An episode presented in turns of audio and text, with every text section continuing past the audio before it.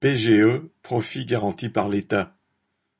Bruno Le Maire, le ministre de l'Économie, a prolongé de six mois le dispositif de frais garantis par l'État PGE. L'État garantit en effet depuis mars 2020, sous prétexte d'épidémie, les emprunts faits aux banques par les entreprises privées.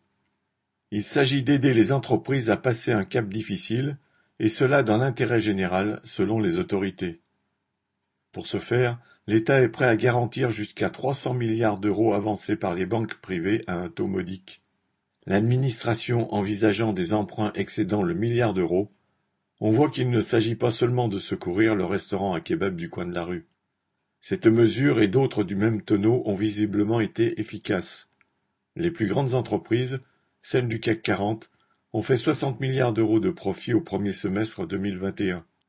Les autres ont suivi, si l'on en juge par les milliards qui affluent en bourse, sur le marché de l'art ou dans l'immobilier de luxe, faisant exploser prix, cours et bénéfices. Pour ce qui est de l'intérêt général, en revanche, c'est beaucoup moins concluant.